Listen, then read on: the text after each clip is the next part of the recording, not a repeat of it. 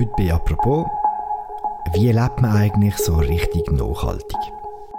Ja, also eben, du hast eine unperfekte Familie gesucht. Ich denke, dort passen wir gut dazu, ja. weil wir sind nicht so... Also wir, wir probieren viele Sachen zu machen, aber stehen so an Grenzen, zum Beispiel, weil wir arbeiten beide und nicht endlos sind. Möglichst wenig Fleisch, kein Plastik, wenn es geht, neue Sachen nur im Notfall. Es ist gar nicht so einfach in der Schweiz radikal ökologisch zu leben. Heute besuchen wir bei Apropos eine Familie, die genau das versucht. Und das trotz aller Radikalität ziemlich pragmatisch angeht. Es ist inspirierender, weil wir eben vielleicht nicht so dogmatisch leben. Könnte, wenn man so dogmatisch ist, könnte es auch abschrecken. Mhm. Und ich habe das Gefühl, so, wir zeigen vielleicht, dass man gut nachhaltig leben kann, ohne auf alles Mögliche zu verzichten ja. und nur Körnchen essen und nur selber mit Kleider anhaben. Also ja. Die Geschichte dieser Familie erzählt uns heute Angela Barandun. Sie ist Blattmacherin und Reporterin bei Tamedia. Mein Name ist Philipp Loser und das ist eine neue Folge von «Apropos» im täglichen Podcast vom Tagesanzeiger und der Redaktion Tamedia.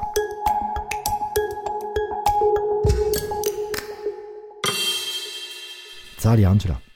Hoi Philipp. Ist okay, ich lasse einfach mal mitlaufen, ja, ja. damit ich nicht muss ja, ja, schreiben und so. Gut. Ja, nicht draufdrücken.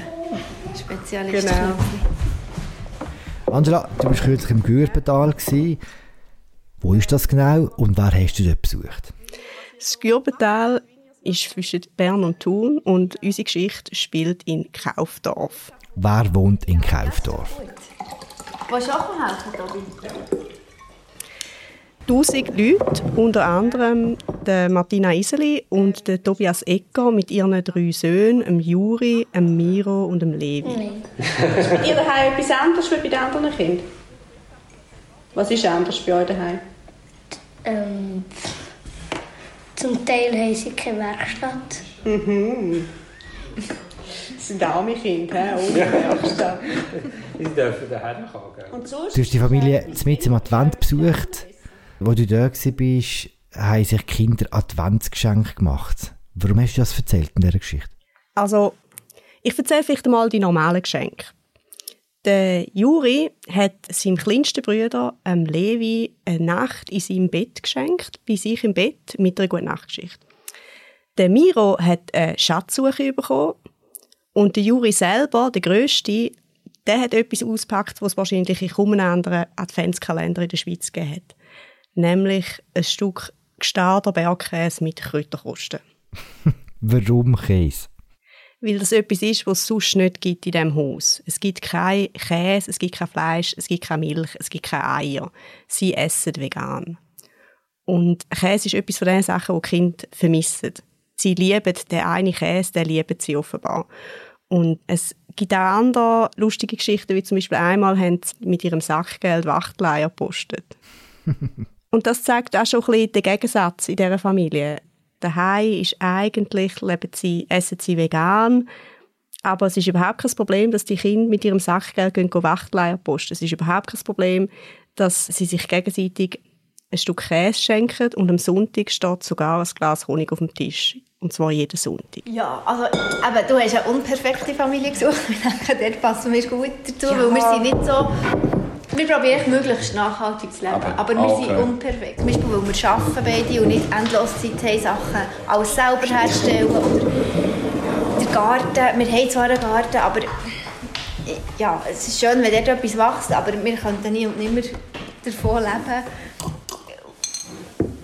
Ich denke, wir machen viel, aber, aber nicht so richtig. Die Familie ist ja nicht nur vegan, sie lebt auch sonst sehr ökologisch. Macht sie das schon immer? Nein, früher sind Martina Iseli und Tobias Ecker eigentlich ein normales Paar gewesen. Wie viele andere sind sie am Samstag shoppen zusammen und haben das ganz lässig gefunden. Der Tobias Ecker leitet sich sehr gern schön an. Er findet Hemli, findet er total lässig.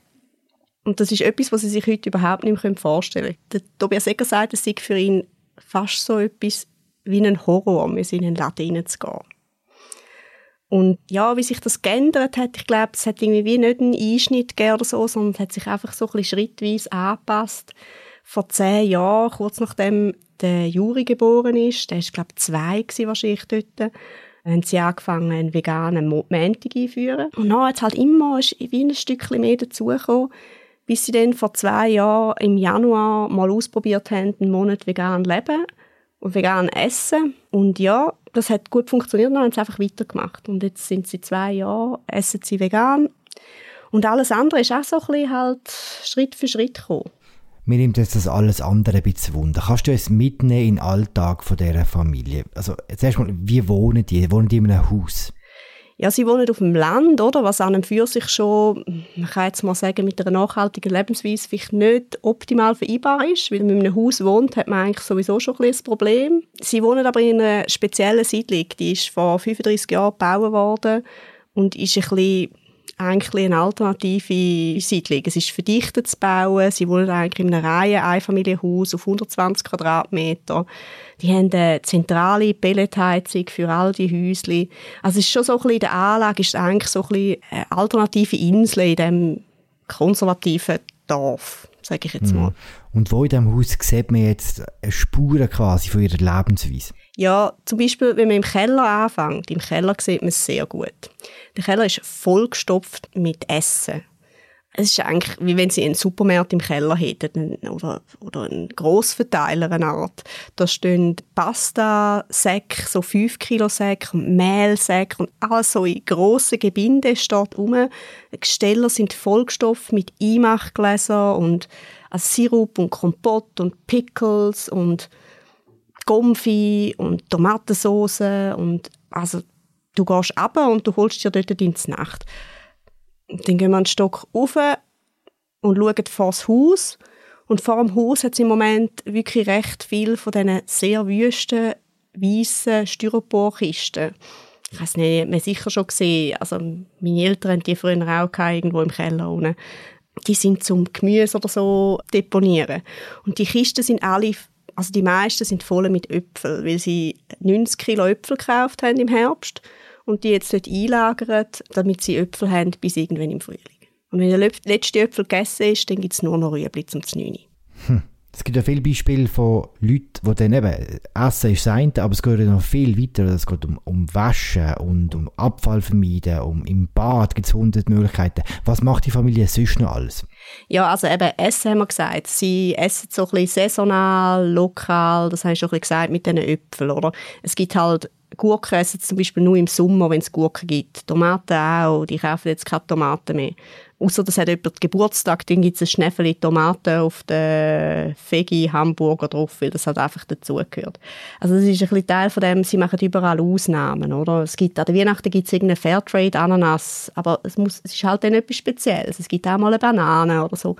Aber eigentlich ist die Idee, dass sie wirklich bei der Ernährung streng darauf schauen, dass sie halt möglichst ökologisch sich ernähren. Nachher Mobilität. Das ist ja auch noch so ein grosses Thema. Sie haben kein Auto. Man muss sagen, sie leben sehr nah vom Bahnhof. Es sind fünf Minuten. Sie arbeiten beide in Bern. Der Zug fährt alle halbe Stunde. Also es ist ein bisschen wie eine S-Bahn-Verbindung. Da kann man sagen, da fällt es einem jetzt vielleicht nicht so schwer. Aber es hat in Kaufdorf jetzt auch kein Migros und kein Coop. Also es ist das mit dem Einkaufen ist schon ein, ein Thema zum Beispiel. Wäsche ist auch so ein Thema. Da gibt es ja viele Leute, die irgendwie in dieser Ökoszene, wo sich versuchen mit Wäschnüssen oder dann legen sie Efeu ein oder zum Beispiel man raspelt Kastanien. Das sind Sachen, da sagt Martina Iseli, habe ich probiert, die Wäsche hat nicht fein geschmeckt, habe ich wieder aufgegeben. du hast jetzt schon ein paar Mal angedeutet. Die Familie ist schon recht radikal ökologisch, kann man glaube sagen, aber sie macht auch wahnsinnig viele Ausnahmen. Wie geht die Familie selber mit dieser Inkonsequenz um? Sie sagen halt, sie machen das, was für sie praktisch ist. Das, was vertippt. Das, was in ihrem Tagesablauf funktioniert. Sie probieren Sachen aus, schauen, lassen sich die integrieren. Oft probieren sie etwas, weißt, so zwei, drei Wochen. Und wenn es mhm. bleibt, wenn es einfach weiterläuft, dann nachher dann gehört es neu zum Leben dazu. Aber viele Sachen, die bestehen der Test nicht, die sind so aufwendig, dass man dann wieder aufhört. Und der Widerspruch, wo du ansprichst, dass sie halt gewisse Sachen machen und andere halt ja eben nicht machen. Ich finde, das sind sie recht souverän. Da sagen sie halt einfach, wir sind nicht perfekt. Wieso sollen wir auch perfekt sein? Wir wollen keinen Preis gewinnen. Bis jetzt haben sie es, glaube ich, auch nicht so gross umverzählt, wie sie das handhaben. Und ja, wenn du halt niemandem sagst, weißt, ich esse eben nur vegan, dann fällt es eben auch nicht auf, wenn du irgendwie zu Gast bist irgendwo und es hat halt auf der Lasagne Käse oben drauf und du isst sie trotzdem. Hm. Aber wenn du vorher allen erzählt hast, weißt, wir leben eben daheim vegan und wir passen total auf und weißt, uns ist die Ökologie ist uns mega wichtig und nachher gehst du essen irgendwo und dann isst du irgendeine Gemüselasagne mit Käse oben drauf, dann nachher ist doch die Reaktion ist doch automatisch, hä, wieso isst denn du jetzt Käse? Das ist aber nicht sehr ökologisch. Mm. Und ich finde auch das, dass sie irgendwie wie, sie fangen das wirklich ab. Sie sagen halt von Anfang an, ja, wir sind halt nicht perfekt, wir machen irgendwie nicht alles, wir machen immer Ausnahmen. Das macht es irgendwie noch sympathisch, finde ich. Mm. Es ist ja immer auch ein Trade-off. Du schreibst selber im Text, sie essen recht viel so eben vegetarische Ersatzprodukte, vegane Ersatzprodukte besser gesagt, und die sind häufig recht fest eingepackt in Plastik. Und das sind immer so Sachen, wo sie immer entscheiden, was ist uns mehr wert, oder? Ja, das ist halt, oder das ist der andere Teil. Ich habe vorhin gesagt, je mehr du umverzählst, wie, wie gut du es willst machen, wie konsequent du lebst, desto eher ziehst du auch eigentlich so ein bisschen den Widerspruch von deinem Umfeld auf dich, oder? Man sucht ein bisschen das Haar in der Suppe. Man fühlt sich wahrscheinlich ein bisschen angegriffen durch das, dass die das besser machen, wie man selber macht. Also versucht man, etwas zu finden, wo man es selber besser macht wie die anderen, oder? Ich glaube, das ist so ein bisschen psychologische Reflex, den wir alle haben. Das habe natürlich auch ich gehabt. Ich habe irgendwie in den Gesteller geschaut und gedacht, ah, ah, der hat aber recht viel Plastik jetzt da. Oder? Ah, schau mal die Nüsse, die sind ja die gleichen, wie ich auch kaufe. Mm. Das ist ein bisschen der eine Effekt. Und der andere Effekt ist halt, dass je, je besser du es selber versuchst zu machen, desto schneller laufst du an eine Grenze, wo du selber merkst, da muss ich mir jetzt irgendwie entscheiden, was ich eigentlich machen will, oder? Sie haben angefangen, sich vegan zu ernähren und haben auf einmal gemerkt, äh, aber da gibt es viel mehr Plastikabfall. Mhm. Als ich gekommen bin, hat es im Kübel, hat es zum Mittag hat's einen veganen Kebab gegeben und der ist irgendwie halt in so einer Plastikschale verpackt gewesen. und wahrscheinlich hat es rundherum noch irgendein Papier gehabt und nochmal irgendetwas und so. Halt wie die Fertigprodukte halt sind, die sind halt verpackt. Und ja, das war halt der ganze Plastikabfall dort. Gewesen. Und dann muss man sich überlegen, ja, wenn du aus ökologischen Gründen vegan lebst, ist es denn wirklich besser, um das industriell hergestellte, eingeschweißte Veggie-Würstchen zu essen, wie dass wenn du irgendwie zum Biometzger gehst, go einen unverpackten Servola von einer glücklichen Sau zu essen. Mhm. Und was ist besser? Also ich bin ja kein Umwelttechnologe, ich habe das nicht ausgerechnet, aber sie haben sich recht stark mit diesen Fragen auseinandergesetzt und ich glaube, Martina Iseli, ihrem Bruder, ist äh, Umwelttechnologe. Und ähm, ich glaube, das Fazit ist, die Verpackung spielt eigentlich keine Rolle, wichtig ist, was drinsteckt. Mhm. Und wenn jetzt halt das Würstchen eingeschweißt ist, mein Gott, es hat immer noch viel, viel weniger CO2 produziert, wie das die Sau in ihrem Leben gemacht hat angefangen haben mit den Kindern und ihren Adventsgeschenk, wie gehen denn Sie mit dem Lebensstil um? Also das Einschneidendste ist wahrscheinlich eben das Essen.